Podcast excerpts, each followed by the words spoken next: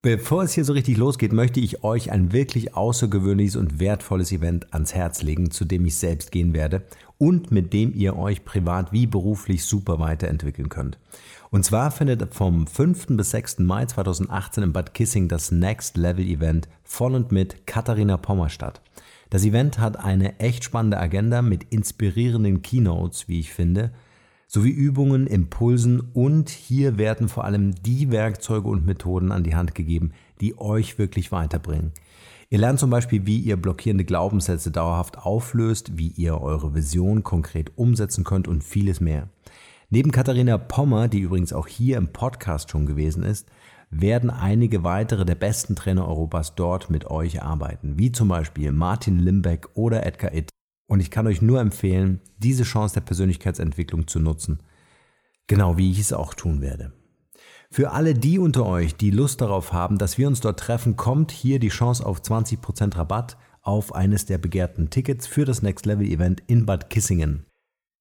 Dazu gebt ihr einfach unter www.next-level-event.de slash Markenrebell das Stichwort Markenrebell ein und schon habt ihr die Chance auf diese 20% Rabatt. Alles, was ihr braucht, findet ihr natürlich wie immer auch in den Show Notes. Wir sehen uns dann am 5. bis 6. Mai in Bad Kissing. Ich freue mich total, wenn wir dort aufeinandertreffen und wünsche euch nur das Beste. Bis dahin, bleibt rebellisch und nun geht's weiter hier. Der Markenrebell Podcast. Spannende Interviews, wertvolle Strategien und provokante Botschaften für Führungskräfte und Unternehmer.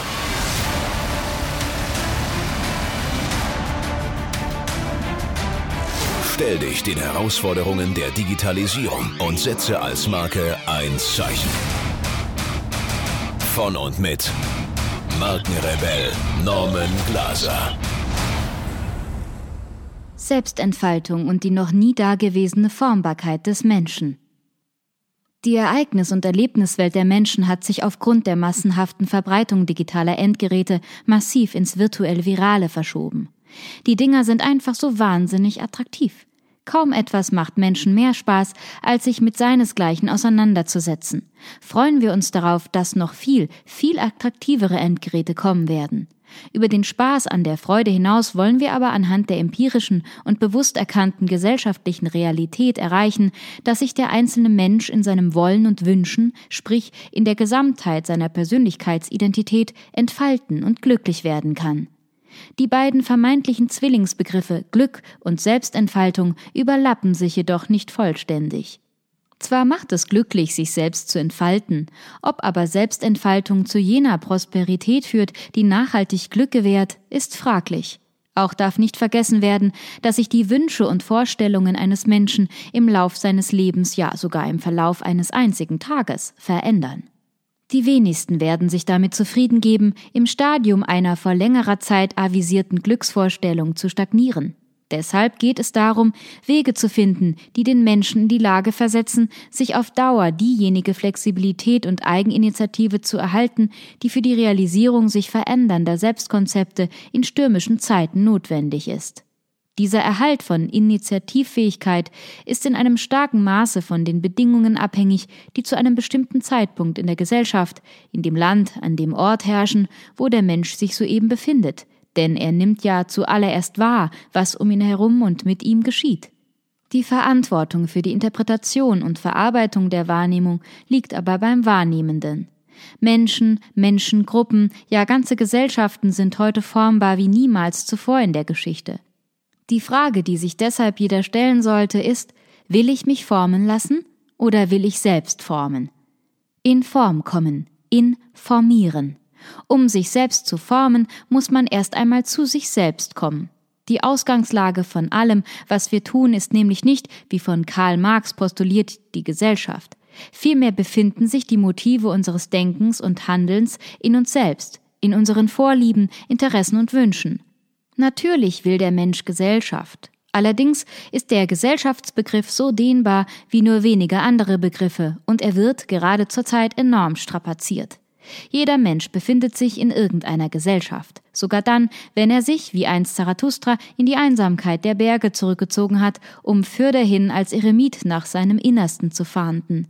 Schon bald wird er feststellen, dass er nicht zum Alleinsein geboren ist. Und er wird sich, so wie einst Zarathustra es tat, zurück in die Täler begeben, um seinen Mitmenschen von den Erkenntnissen zu künden, die ihm auf dem Gipfel des Gauri Sankar eingegeben wurden, seine Ideen. Digitale Endgeräte wie Smartphones werden immer besser, praktischer, ausgereifter. Wir können so unglaublich viel damit machen. Partner suchen, diskutieren, Fernsehen, fotografieren, filmen, chatten, recherchieren etc. pp. Sogar die Potenziale einer Karriere befinden sich darin. Aber nur, wenn man es richtig macht. Wenn man die 10 Quadratzentimeter als das benutzt, was sie sind.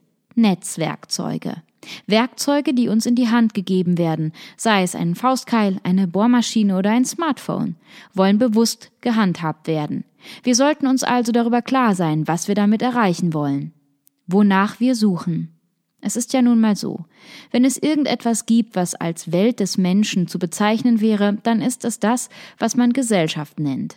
Dies dürfte auch der Grund für die außerordentliche Dehnbarkeit und Strapazierfähigkeit des Begriffs sein. Was aber ist das, was Gesellschaft genannt wird? Und wovon wir, wenn wir prosperieren wollen, abhängig sind?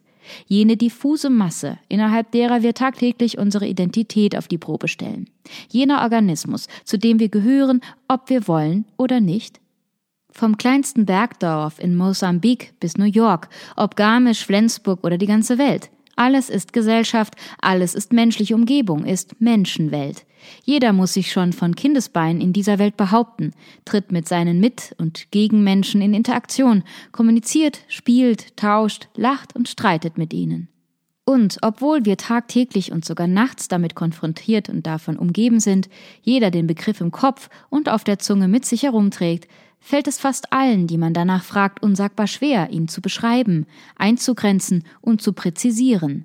Das liegt daran, dass Gesellschaft von vielen anderen Begriffen überlagert ist. Politik, Öffentlichkeit, Wandel, Kollektiv, Regeln, Gerechtigkeit, Gleichheit, Konventionen, Kultur, Bildung, Werte, Zusammenhalt, arm, reich, Integration, Inklusion etc., die allesamt Ebenen ansprechen, mit denen der Mensch tagtäglich konfrontiert ist, von denen er sich abgrenzt, mit denen er sich identifiziert und die seine Arbeits- und Freizeitwelt ausmachen und innerhalb derer er versucht, sich zu verwirklichen. Diese Bereiche und mehr bilden den Referenzrahmen, innerhalb dessen sich das menschliche Selbstverständnis konstituiert. Die Gesellschaft, zumal aus Exemplaren derselben Spezies bestehend, bewegt den Menschen so emotional wie sonst kaum etwas. Gesellschaft polarisiert, ist ambivalent, wir fühlen uns fremd unter Gleichartigen, selektieren, sortieren aus und um, bilden Mengen und Schnittmengen, mit denen wir in Kontakt treten können, wollen oder nicht wollen. Gesellschaft bildet sich aus Individuen, kleinen, großen, heterogenen und homogenen Gruppen, Sie ist das Reservoir für Gemeinsamkeiten und Gegensätze, für Freunde, Sym und Antipathen. Hat der Mensch nun Gemeinschaft und Gemeinsamkeit gefunden, neigt er dazu, sich darin abzukapseln. Nicht alle, aber viele.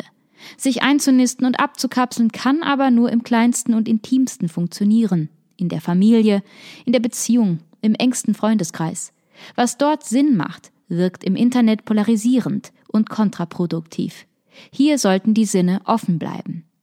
Wir gehen von einem Gesellschaftsbegriff aus, der notwendigerweise nicht ein geschlossenes System beschreibt, sondern der als atmender Organismus definiert werden kann, innerhalb dessen das Individuum sich so vernetzt, dass es auch aus der Mitte dieses Organismus heraus mit Individuen und Modulen anderer Gesellschaften kommuniziert. Gesellschaft, Gemeinsamkeit, Freundschaft. Wenn das Internet irgendeinen Sinn hat, dann ist es ja gerade die Transformation von Gesellschaft in Gemeinschaft, das Suchen nach Gemeinsamkeit und Kompatibilität in einem Netzwerk von Gemeinsamkeitsknotenpunkten, von denen jeder selbst ein Teil ist oder noch werden will. Nun hat sich in den vergangenen Dekaden ein nie dagewesener, noch dazu dem Moore'schen Gesetz von der zweijährlichen Verdopplung der Rechenleistung von Hardware folgend exponentiell ablaufender gesellschaftlicher Wandel vollzogen, dessen Ende unabsehbar ist die Allgegenwärtigkeit und das ständige Verfügbarsein, das chronische Verlangen, in die Social Networks zu schauen, der minütliche Blick ins Smartphone hängt mit dem immensen Bedürfnis von Menschen zusammen, Gesellschaft in Gemeinschaft und plüschige Gemeinsamkeit zu transformieren.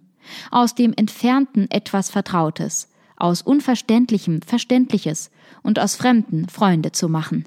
Wir wollen unsere eigene Identität, unsere Meinungen, Überzeugungen und Fähigkeiten in den Diskurs einspeisen. Wir wollen am Wettbewerb der Ichs teilnehmen, wollen uns mit anderen messen und zeigen, was wir drauf haben, und zwar von frühester Kindheit an.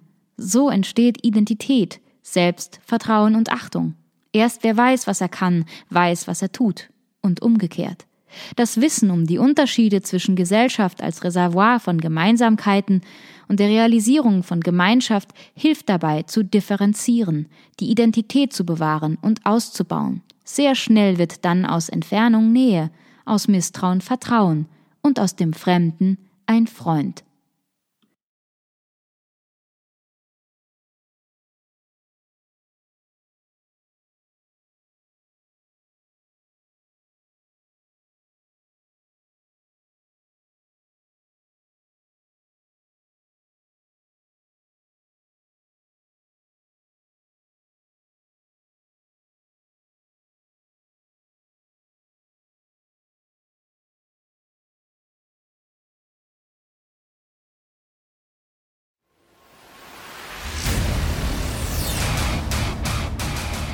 Hier noch eine wichtige Info für alle die unter euch, die sich mit dem normalen E-Mail-Newsletter nicht zufrieden geben können, die noch ein paar Deep Dives vertragen können und zusätzlich eine wertvolle Content-Lieferung auf ihr Smartphone für clever halten.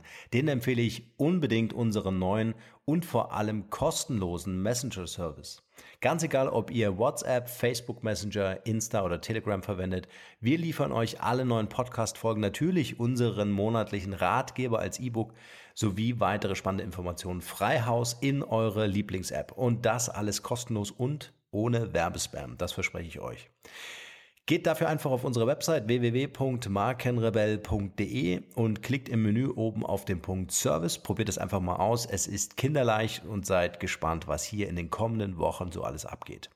Wenn euch dieser Podcast gefallen hat, wären wir euch sehr verbunden, wenn ihr euch kurz Zeit nehmen könntet und uns eine Bewertung bei iTunes da lasst. Das dauert nur wenige Sekunden und ihr helft damit, dass auch andere diese Informationen erreichen und wir diesen Podcast für euch noch viel, viel besser machen können.